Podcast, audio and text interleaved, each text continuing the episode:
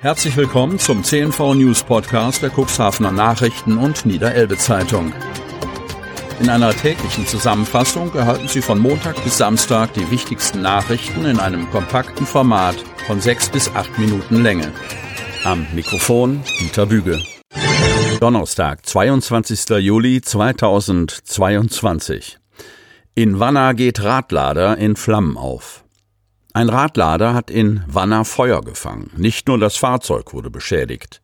Am Mittwochabend gegen 17.30 Uhr wurde die Freiwillige Feuerwehr Wanner zu einem Radladerbrand in der Wanner Heide alarmiert. Als die Retter am Einsatzort ankamen, brannte der Radlader in voller Ausdehnung.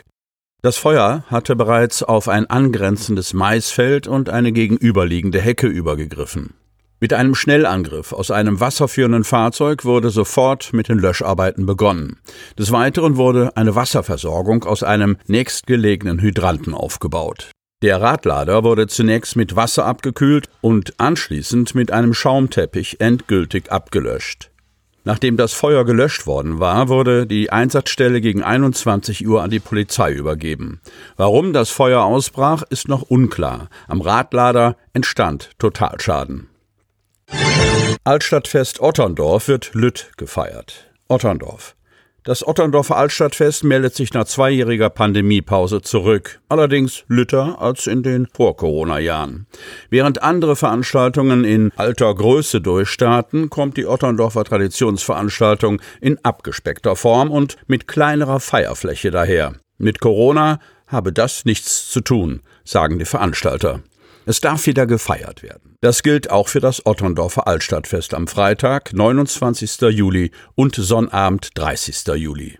Regionaler, heimeliger und mit ganz viel Otterndorf-Liebe soll die Freiluftfete nach Wunsch der Veranstalter über die Bühne gehen. Allerdings auch kleiner. Das Festgelände und das Angebot sind im Vergleich zu Vor-Corona-Zeit deutlich geschrumpft. Das hat verschiedene Gründe. So stehen gleich zwei Attraktionen in diesem Jahr nicht zur Verfügung.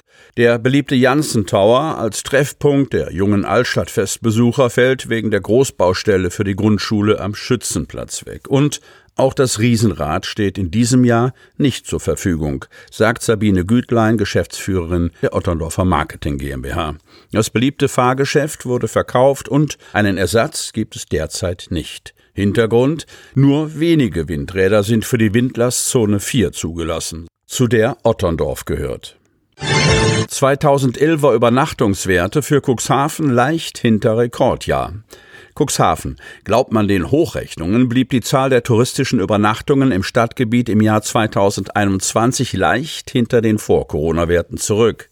Die Zahlen aus dem Jahr 2019 bilden seit geraumer Zeit einen Maßstab. Seinerzeit brachte es das Nordseebad auf knapp 3,9 Millionen Übernachtungen, ein bislang unübertroffener Rekordwert.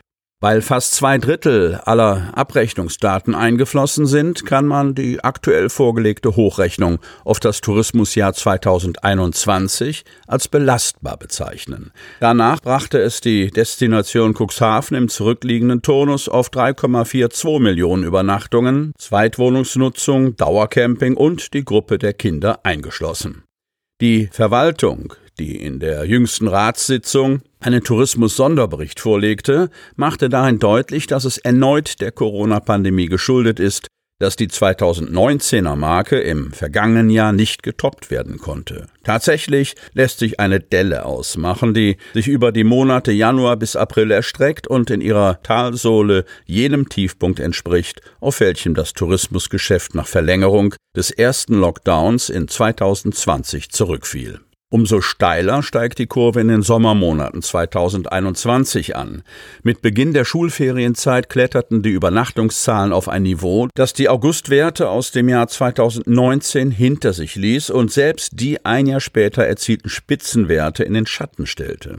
Ins Auge sticht ferner das Ergebnis aus dem letzten Herbst, speziell die im Verhältnis gesehen hohe Übernachtungsquote im Monat November. Gut besetzte Starterfelder beim Duna Wattrennen. Cuxhaven. Am Sonnabend ist es soweit und das UNESCO-Weltkulturerbe vor Cuxhaven-Dunen verwandelt sich für eine Tide in eine Pferderennbahn. Mit viel Aufwand wurde auch in diesem Jahr von dem Organisationsteam um Bertolt Eckhoff und Carsten Rohloff von der Nordsee Heilbad Cuxhaven GmbH die Rennbahn errichtet, die aufgrund der zurückgekehrten Schlickfelder etwas weiter entfernt vom Strand aufgebaut werden musste. Für die Zuschauer, die seit dem letzten Wattrennen die Möglichkeit haben, das Renngeschehen vom Sandstrand aus zu verfolgen, wird diese naturgegebene Notwendigkeit keine großen Einschränkungen mit sich bringen. Jeder, der möchte, hat die Möglichkeit, haut hautnah dabei zu sein, wenn insgesamt über 90 Pferde, Reiter und Jockeys in den insgesamt elf Rennen antreten. Das erste Rennen wird um 13.30 Uhr gestartet. TV-Zuschauer gucken in die Röhre. Cuxhaven. Im Stadtteil Süderwisch schauen Cuxhavener in die Röhre. Sie müssen seit Tagen auf Fernsehen und Internet verzichten. Bereits vor zwei Wochen gab es im Raum Cuxhaven eine flächendeckende Störung beim Telefon, TV und Internetanbieter Vodafone. In den vorigen Wochen kam es zu erneuten Störungen. In Süderwisch fiel für 124 Haushalte das Internet aus. Grund dafür sei der Anschluss eines in Deutschland illegal betriebenen Gerätes, berichtet Konzernsprecher Volker Petendorf. Dies sei die häufigste Störung in Deutschland. Schon vier Tage später, am folgenden Montag, habe das Gerät ausfindig und unschädlich gemacht werden können, so der Unternehmenssprecher. Damit laufe das Internet in Süderwisch wieder problemlos. Stimmt nicht für alle. Susanne Jagdhuber, 51, ist sauer. Seit Donnerstag, 14. Juli gegen 22.40 Uhr funktioniert hier bei uns in Süderwisch das Kabelfernsehen von Vodafone nicht mehr. Das gelte für den ganzen Block. Besonders ihre älteren Nachbarn seien am Verzweifeln, weil sie seitdem kein Fernsehen mehr gucken können, erklärt die Cuxhavenerin. Und auch das Internet sei lahmgelegt. Anrufe beim Störungsdienst bei Vodafone hätten keine Erhellung gebracht. Die haben uns nur gesagt, dass die Störung voraussichtlich bis zum 30. Juli dauert und wir bis dahin kein Fernsehen und Internet haben. Weitere Informationen haben wir nicht bekommen, auch nicht von unserer Hausverwaltung, der Ex-Ante in Kassel beklagt sie. Sie hörten den Podcast der CNV Medien. Redaktionsleitung Ulrich Rode und Christoph Käfer. Produktion Win Marketing, Agentur für Text- und Audioproduktion.